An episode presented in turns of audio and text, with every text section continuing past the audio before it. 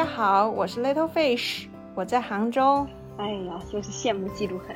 嗯，大家好，我是满满，我在上海。哎，不能离沪。大家好，我是乔娜，我在台南。嗯，哪里都去不了。哎，好，那真是有点惨了，打网球都还要戴着口罩。对。最近呢，就是因为正好有几件比较荒诞的事情发生嘛，对吧？所以就我们就是正好来聊一聊。嗯，一个事情呢，就是前段时间我们我们都知道那个。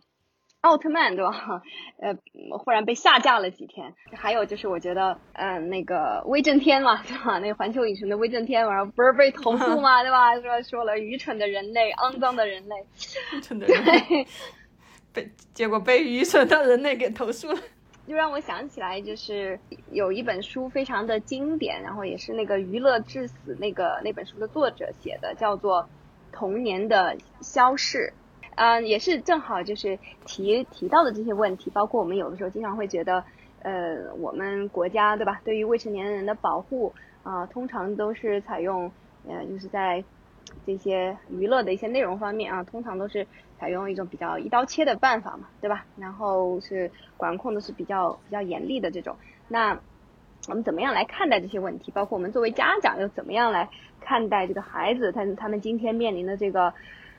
充满了这种诱惑的啊，暴力的这样子的一个世界，对，所以我们就三个人正好约定把，一起把这本书看了，然后今天来聊一聊。好，那我就先说一下这本大概这本书的一个结构，我觉得还是非常清楚的。它就是分成两大部分，一个是童年的发明，一个是童年的消逝。嗯。啊，所以就是前面部分就是在讲，其实童年这个概念，可能本来就是一个现代啊制造出来的一个现象，就好像我们之前读第二性的时候。最深刻的一个体会，对吧？这个女女性不是生来的，它是这个文化创造的一个概念。那么另外一个部分呢，就是讲的是童年在今天的这样子的一个。当然这本书是写在一九嗯八几年的，啊，出版是一九八二年，所以它主要讲的就是在电视出现以后，对于童年的这样子的一些。呃，一些影响，就是因为这个童年对于童年概念的这样子的影响，那么他认为呢，这个童年的消逝是不可避免的。他最终的一个呃结论是相当悲观的。嗯，你们会怎么怎么看待？就是像今天的这个这些无处不在的这种一一些媒体吧，就是说就是让孩子都可以很轻松的接触到的这些。这些东西，比如说，但他讲的时候是主要是讲电视。那我们今天其实面临着一个更大的威胁嘛，就是互联网还有移动呃移动平台。对，比如说就就很典型的一个问题就是像呃我我孩子跟父母就是跟呃不是跟他的爷爷奶奶在一起的话，就是肯定就会去看一些爷爷奶奶看的一些短视频啊，不可避免的去受到影响。包括 我发现我儿子真的是现在特别有意思，就是。那个有很多的那种短视频或者一些新闻的视频里边，都会有那只要是有一些什么恶性的事件，对吧？一些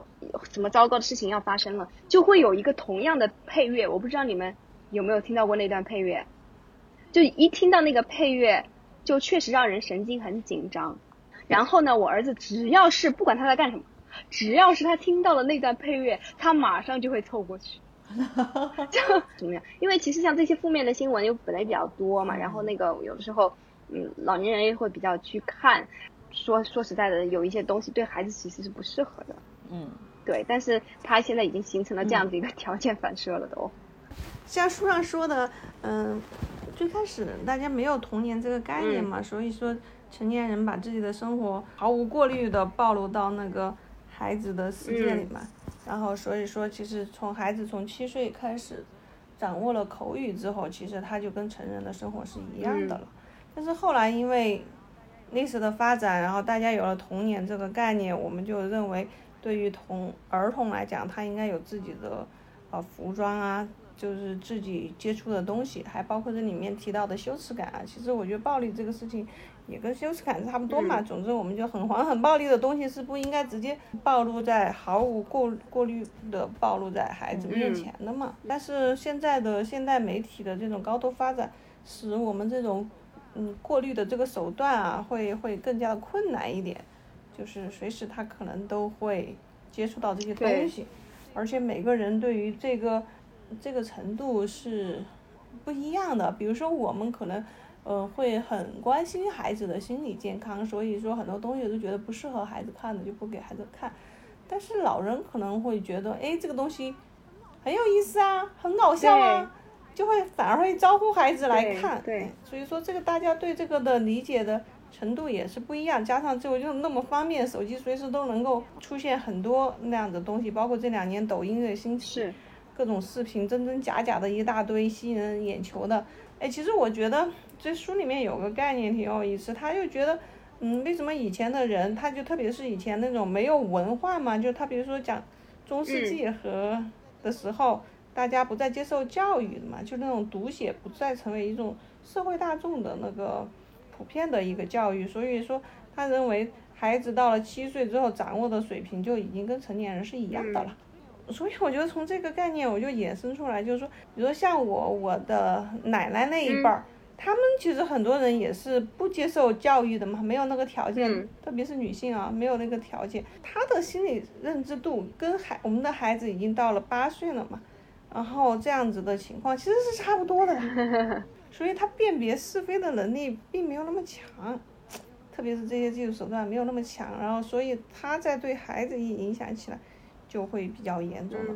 一个把孩子过早的带入到这个成年人的世界嘛。嗯，对，说到这个，我我觉得它里面有一个看法，突然的就击中了我，因因为我们一直都说互联网啊或者是电视，其实我们的看法通常都是从。对孩子会产生不良的影响，去看的。但是我突然在他的这个书里面发现了，说他其实是换了另外一个角度。他觉得说，如果电视，因为他这本书里面只描写到电视这一段嘛，还没有进入到互联网。他就说，如果电视真实的描写了这个世界，究竟会如何削弱儿童对成年人的信念？然后包含相信成人是理性的，世界是井然有序的。对未来是充满希望的，他就说，如果这些东西进入到儿童的世界以后，它其实影响的并不是说对他本身不好，而是影响了说他对这个世界的看法，就是他觉得说世界是不可掌控的，原来成年人也不理性，然后也会犯这么多这么多的错误，然后根本就会对未来的世界会完全没有信心，然后他也不觉得说。他控制他自己，比如说控制他自己的冲动啊、不理性啊，或者是这一些东西，他觉得说，或者是说是没有意义的。哎，这个角度还真的是比较不太一样的。是的，是的。其实你说的这个这个点，就让我想起来，就是前段时间那个那几天奥特曼被被下架的时候，就网上就在疯传，就是呃一个截图嘛，就是呃昆汀塔伦蒂诺的蒂诺的一个采访。嗯。对，然后你我们都知道这个导演他就是以那个暴力美学这种闻名的嘛。然后当时的那个那个采访就是就是在让他谈论这个电影里面的暴力嘛。然后他就说他的妈妈告诉他说，其实他不担心就是这些电影电视作品里面的暴力，因为他都知道那是假的。但是但是他说其实最可怕的是新闻。他就说他觉得一个孩子看这种暴力的呃看这种新闻的话，是是比看暴力的电影要糟糕多了。某种意义上说，我真的是完全同意的，所以我现在就是为为什么我真的非常，其实我非常反感，就是说像这些很多的网上的新闻，就那种就是比如说车祸也好，对吧，或者是抢劫的各种，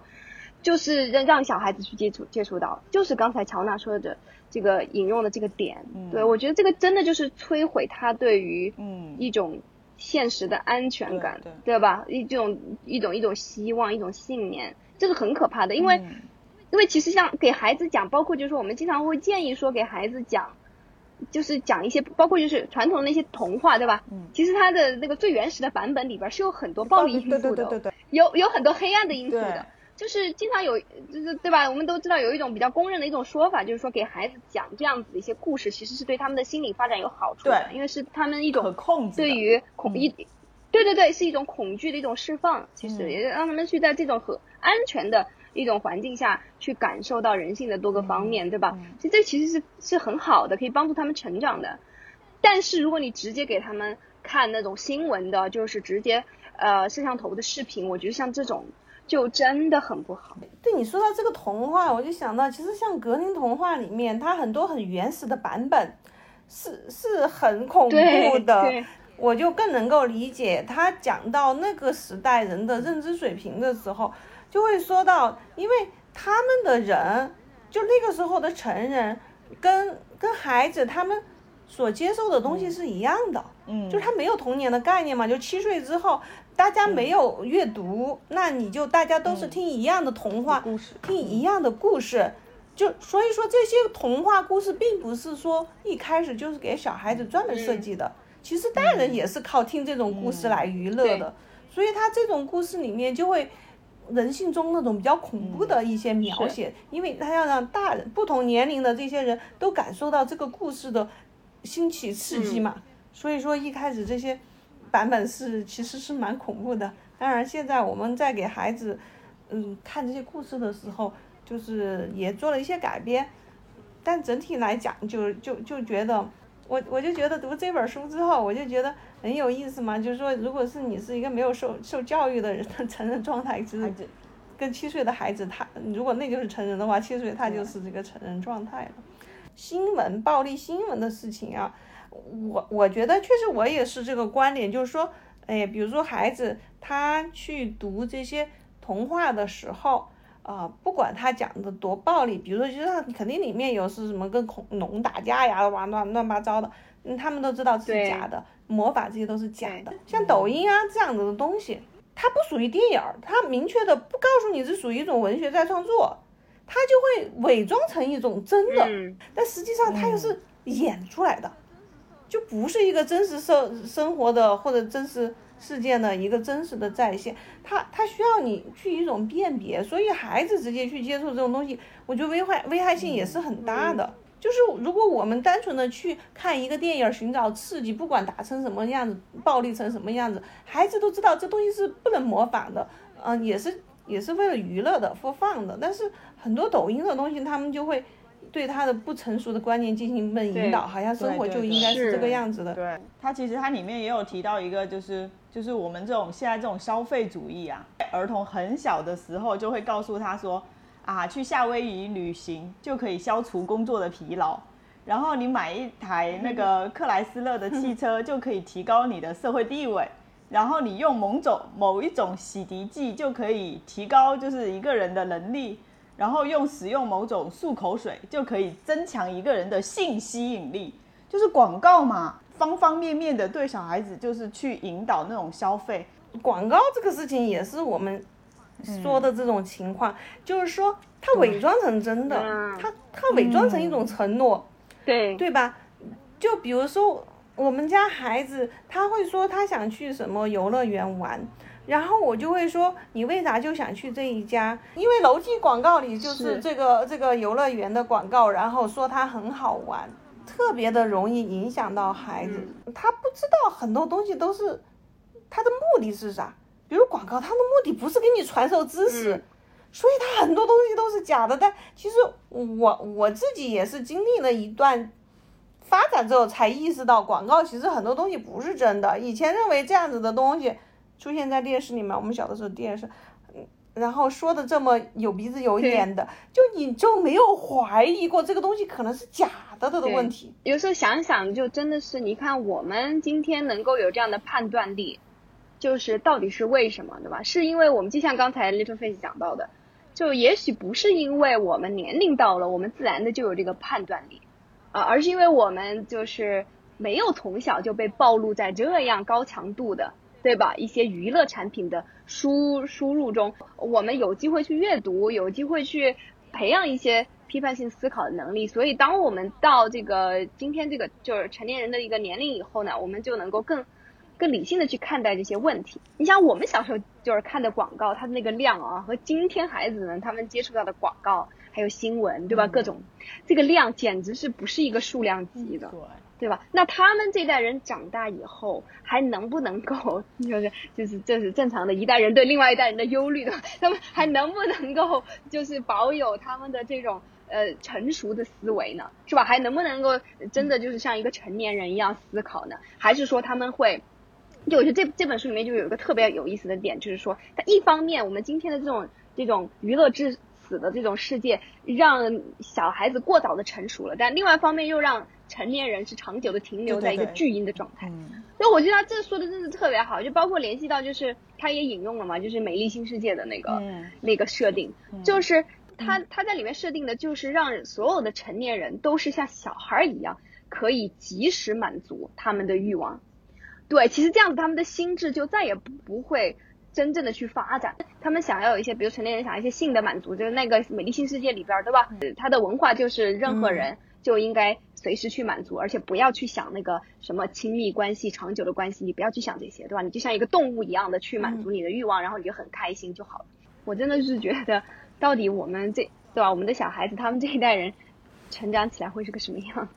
其实你说到这个啊，我就觉得有一个很害怕的点，说，因为我们现在接触了这么多很虚伪的东西嘛，各种媒体、电视，然后新闻，然后什么抖音，什么手机上的一些东西，我很担心的是，当我们去跟小孩子讲说，啊，你这个是假的，啊，你那个是假的，会不会就让他觉得说，你这个世界上所有的人都是虚伪的，就是所有的东西都是假的，你知道吗？不知道，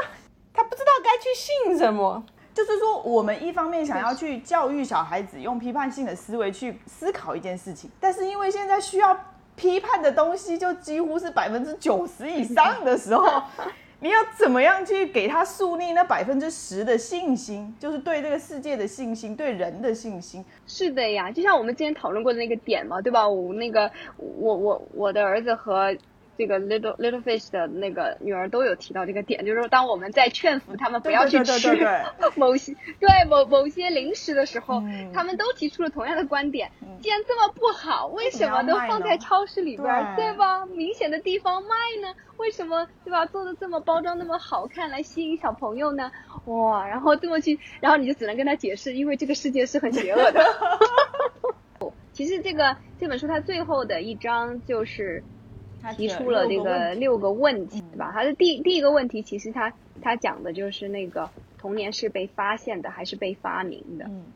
对，就是这个，其实就更多的是他第一部分的那个内容，就是呃，我们所谓的这个童年要纯真无邪，要跟成年人区隔开来，这个概念到底是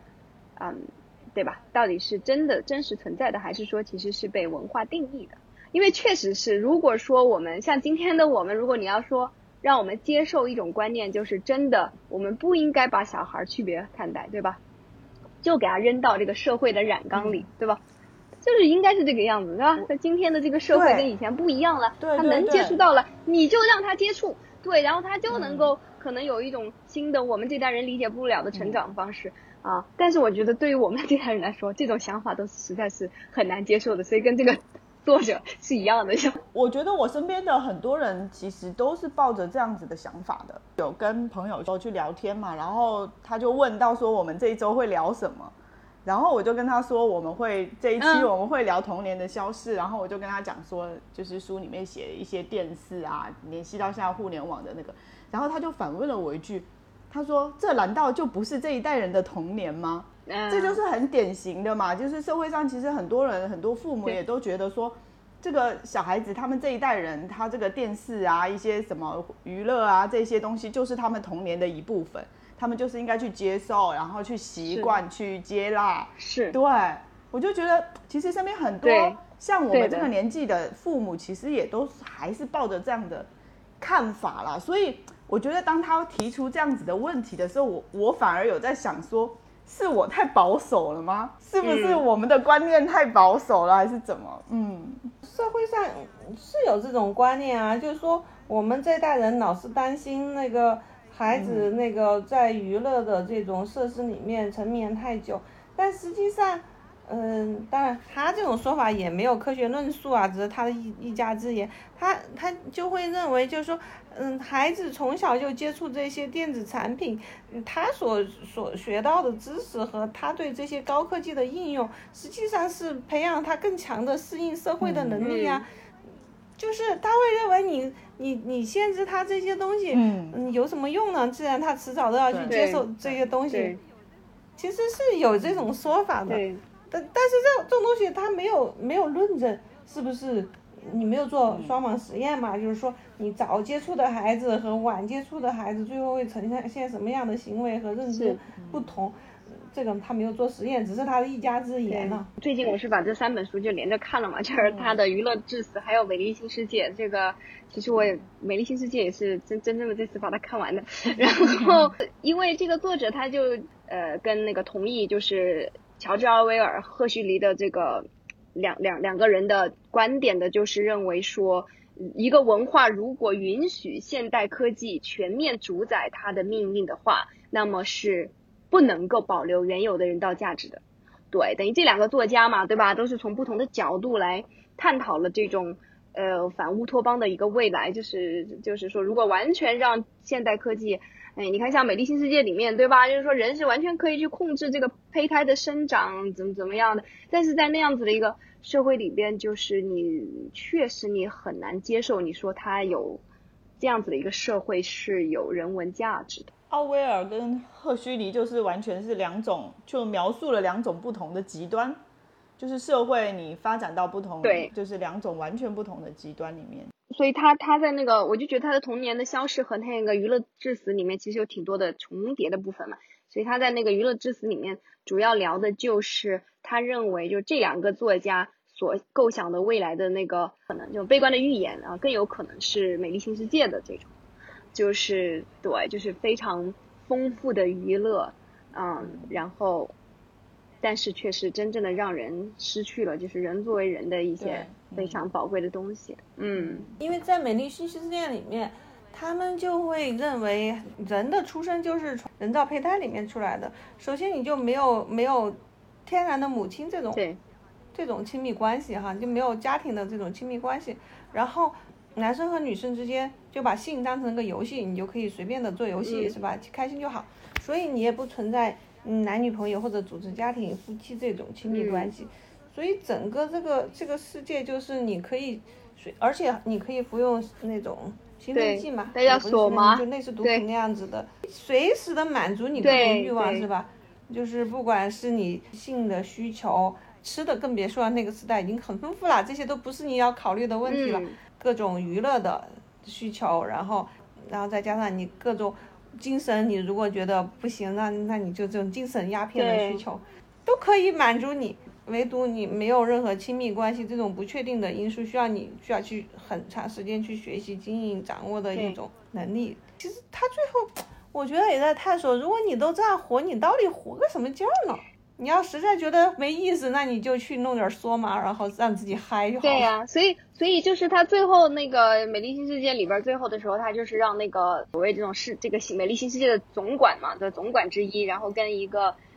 嗯在那个野蛮人保留地，就是不属于这个世界的这这一种还是正常胎生的人类，呃之间的有个对话嘛，然后就是就很经典呀，然后就是他们就探讨为什么。呃，那个野蛮人就在那儿声讨这样的一个社会是不人道的，然后，但这个总管就说：“那你你是在争取，就是所以你是是在争取苦难的权利吗？”这这句痛痛对对对对，然后所以那个野野蛮人说：“就是，对，我就是。”然后那个那个总管就说：“那随你吧。”我在那个微信读书上面看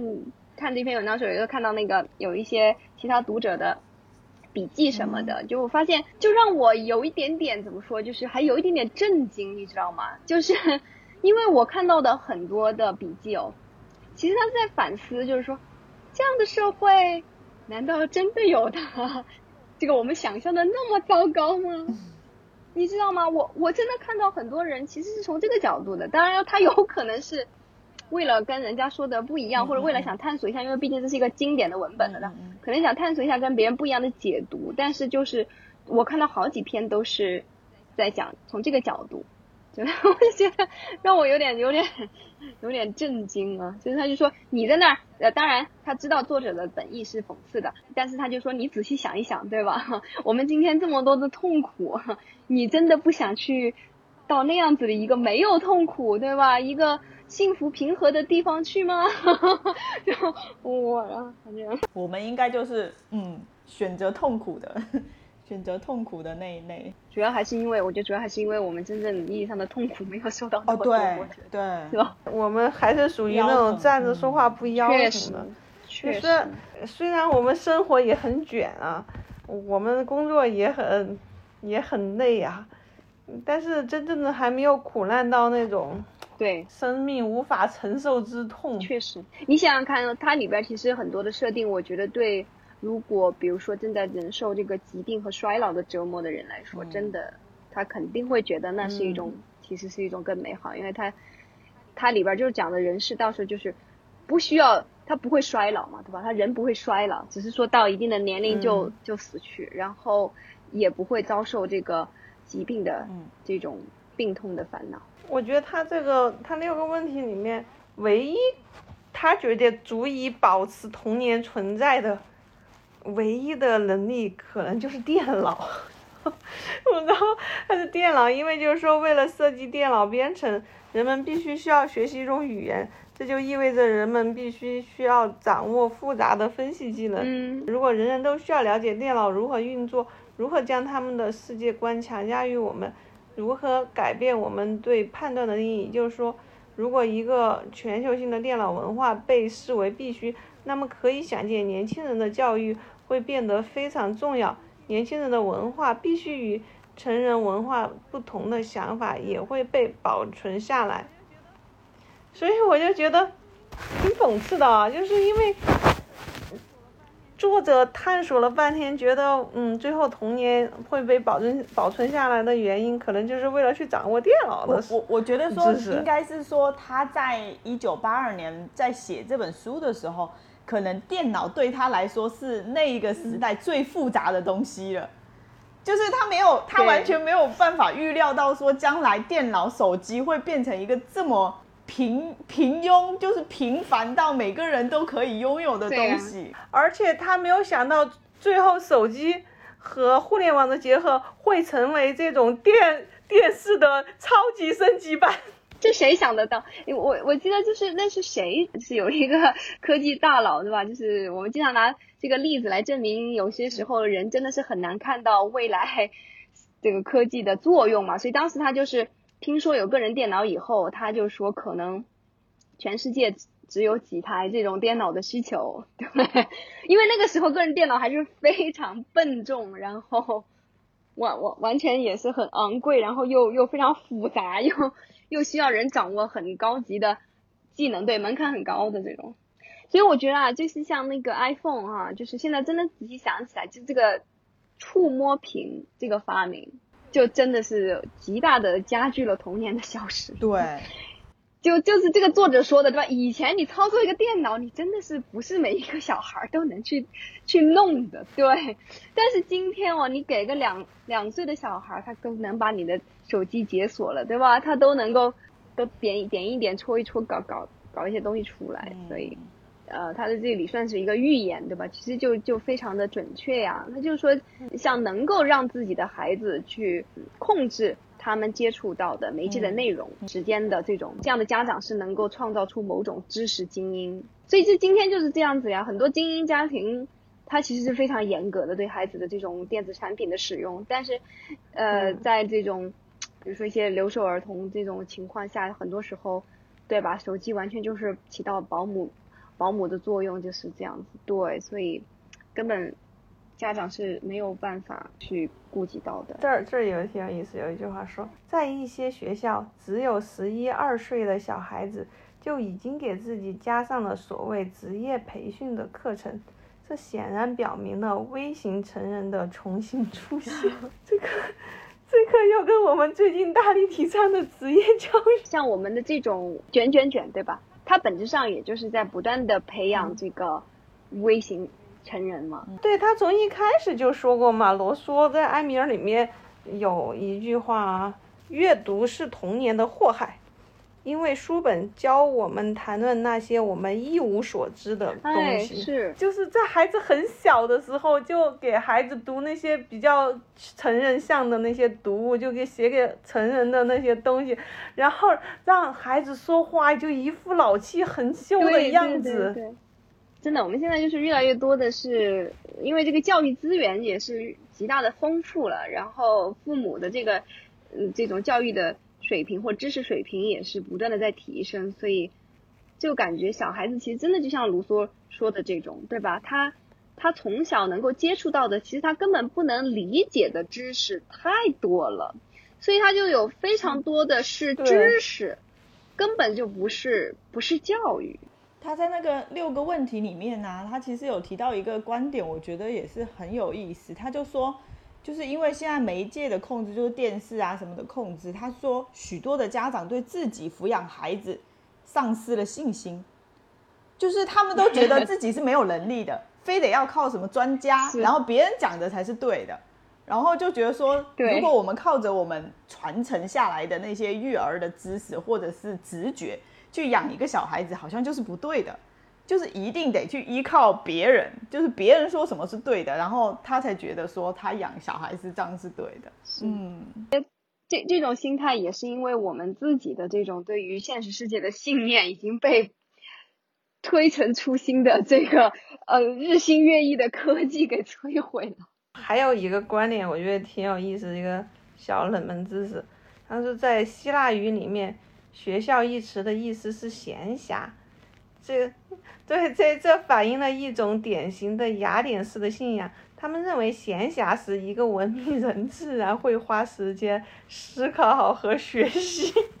对啊，希腊人完全不会想到我们现代人有很多的闲暇，但是会拿来刷手机，不用思考了。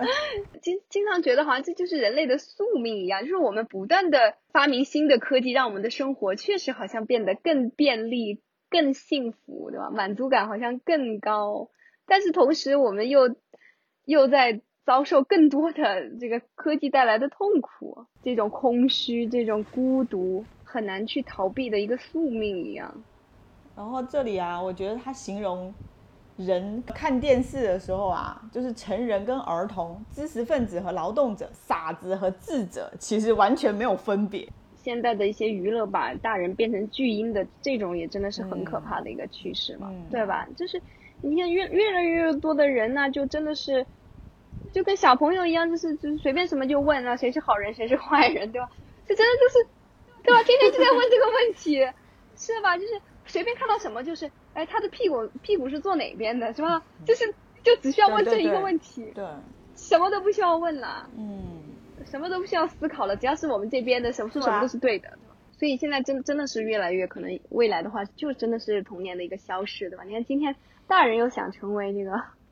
无忧无虑的孩子，然后孩子想早一点成为这个他以为会更好的大人，或者他也根本不。不会去向往，他已经失去了对成成人世界的向往，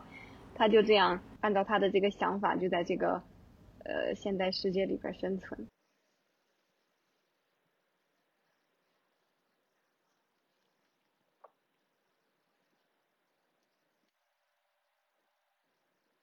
嗯，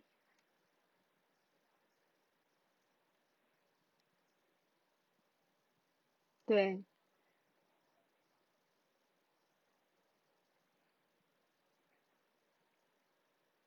啊，对他，他这里讲的这个也真的是一个很可怕的事情，其实，对吧？最近也是完全有这个倾向，就是比如说那些嗯美妆博主嘛，五六岁的或者小学生的，对美妆博主、时尚博主这种，我我确实觉得这个这个是挺可怕的。我在想说，就可能就是，尤其是这个真的能又能扯到这个性别的这种这个性别刻板印象的这个范畴，对吧？你会发现，就是今天的这个，嗯，不管是儿童，还是这种成年人，或者甚至中年人，对吧？的女性的话，她们其实都是在追求的一种十几岁的那个少女的形对对对，两边两边都在朝朝这个中间汇合。对，之前我就看一个呃自媒体里面写的那个，我就觉得很震惊嘛，就是什么呃一个小学生，然后就一开头就说啊，我今天来画一个。纯欲妆，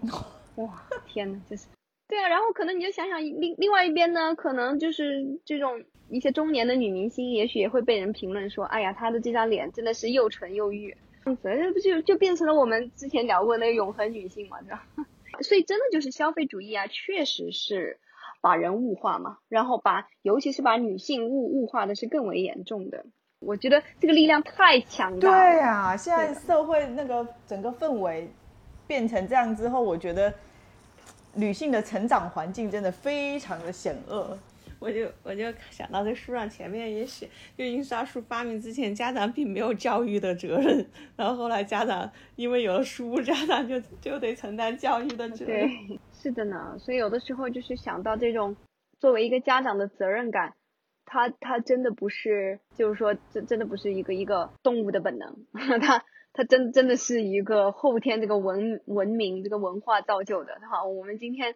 面对这样子的一个娱乐至死的这样子一个社会，真的要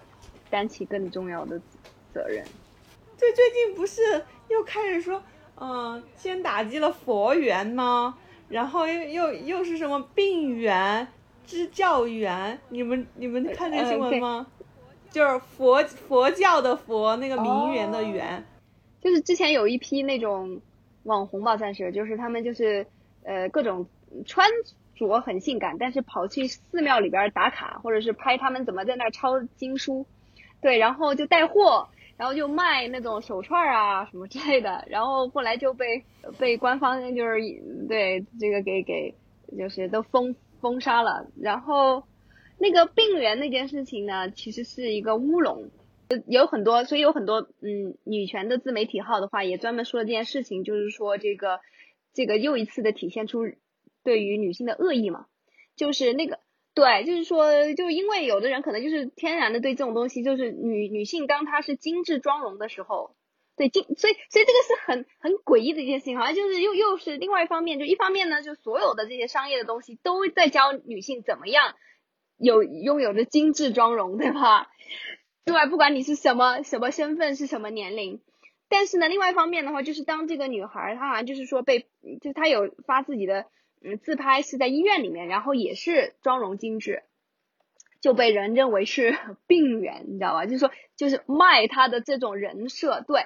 然然后对，后来那个女孩儿好像出来澄清了，是她是说她确实是生病了，然后她也是希望这种方式来让自己可以就是更加的积极乐观嘛。这个这个事儿是后面有这样的一个后续的。嗯，然后那个公益员呢，就是我也是看了，对，有有哦去支教的嘛对不对去支教的哈，这个我知道。你看，你你发现没有？其实就如果从这个角度来说的话，真的是对他们的攻击，其实就是从他们妆容精致、长得好看开始的。但这个也是他们能立住人设、赚取大量 流量，这个相辅相成的。有道理，有道理。所以，所以就是你也可以说是一种一种一种反噬嘛。对，就是他他无形中可能他自己也是在有意无意的去有一点点利用这这种优势。对，但是另外一方面也就会被人骂嘛。如果他跟他的这个呃宣扬的一些东西好像似乎有些冲突。其实病源那个事儿，确实好像有些网红是，呃，靠这个在，都不知道是不是真的在医院拍啊，也可能是这个病床就是他的演播室，然后带一些药之类的，还能这样吗？靠这个 还能带药的？对啊，但是他们，然后但是他们在报这个事情的时候用了一个女孩的照片，哦，那个女孩儿她出来说，呃，实际上她不是那个做直播要流量，她是真的是生病了，而且她化妆化化的很想，让自己精神一点。就这个事情就是，嗯，就是这这个确实是有有有这么干的，哦但是用照片的时候可能是用到了，呃，没有小心取证。嗯，是的，是的，所以，所以，所以确实是，就是，这也是像第二性里面讲的，对吧？就是有有些女性她是就会，嗯、利用，对吧？这个社会对于女性的这种期待，就是呃这种限制，反反倒就是希望能够从中牟利嘛。嗯，这个点就是更多是在《娱乐至死》那本书里面讲到的。它它里边有一个地方，我就觉得就是非常的对我有冲击，就是嗯，它有一章的名字就叫做“好现在”，它其实是一个那个非常典型的播新闻的时候就 OK now 就是 moving on to the next story，就是好像就是从一个故事结束了以后的一个过渡嘛。然后它里面就描述这种场景，我就觉得真的是今天是像在看短视频或者是吸收一些资讯的时候是一模一样的，就是所有的事情都非常随机的，然后把它排列在一起，对吧？上一个故事刚讲了一个呃特别悲伤的故事，然后下一个就是一个。很逗乐的一个搞笑的东西，所以就然后所有东西都被被统一的就包装成新闻资讯给送给你的面送到你的面前，那然后那最后你就变成了对所有这些资讯都是一种非常麻木，然后都是娱娱乐的这种状态，对，所以这个确实是对我们的这种心理也是还有这种道德观念，对吧？我觉得所有的这些都是很大的一个伤害的，嗯，因为在他这里写的我觉得非常好，说。呃，这个由电子媒介勾画出来的世界里边不存在秩序和意义，我们不必把它当回事儿。再残忍的谋杀，再具破坏力的地震，再严重的政治错误，只要新闻播音员说一声“好，现在”，然后一切就可以马上从我们的脑海中消失。对，其实《娱乐至死》里边他把那个芝麻街给狠狠的批批了一顿。对，芝麻街是在在美国的一个。非常重要的一个尝试嘛，基本上呃对他的评价都是非常正面的，因为他当时创作这个作品的初衷就是希望啊把电视变成一个教育工具嘛，啊寓教于乐嘛，对，因为就知道有一些美国当时那些嗯比较贫困的人口没有办法给孩子提供很好的读写方面的教育，所以但是他们家家都会有电视，所以当时就专门做了这样的一个节目，就是每一集都是。就很傻瓜的，反正就是教一些很基础的拼读啊，什么东西。但是就是芝麻其实很好看的，就是它的这个故事情节也好，制作水平，还经常请明星在里边出镜啊，然后教一教一些数数学啊，呃，语文的东西。然后，但是这个尼尔波兹曼的话，他就是就批判很多，他就是觉得这个这是完全不一样的，他非常呃反对说把那个。这种电视的节目，或者说包括线上的一些课程和线下的这个教育的活动等同起来，他认为是这个是不行的。对，像芝麻街这样子的呃教育的这种课程，对吧？他呃电视节目他做的越好，就越让孩子喜欢电视。其实他是很矛盾的，对。而且我觉得他这里引用的那个很著名的美国那个教育家嘛，那个杜威，他的一句话，我觉得。很有启发的，就是他就说，课程的内容是学习过程中最不重要的东西，重要的不是我们学到的是什么，对吧？更重要是如何去学的，对吧？在这个过程中，我们是怎么样培养起自己学习的习惯？对对，然后知道怎么样去跟人合作，然后对吧？知道我们在这个社会中的这个角色，这等等等等，就这些东西确实都是在在看电视的时候是没有办法。去学到的，嗯，真的，有时候想想这个古希腊的这些思想家们，真的觉得他们 描述的是一种真的多么有情怀的人生啊！对呀，你看那个西西塞罗说的这句话，我觉得他说，教育的目的是让学生们摆脱现实的奴役。嗯，但是你想，然后这个也是作者说的嘛，他说，但是现在的年轻人正竭力做着相反的努力。为了适应现实而去改变自己，对，就是为了更好的适应被奴役，所以他们努力着。真的，我觉得我自己都要反思这个这个问题，因为之前的话，我一直也是觉得，哇，今天有那么多丰富的这个网上的教育资源，是吧？视频的节目，各种各样精美的、大制作的科普的什么什么之类的。但有时候真的想想，他们是。不能说就把它完全取代了，真正意义上的教育的，嗯。嗯，真的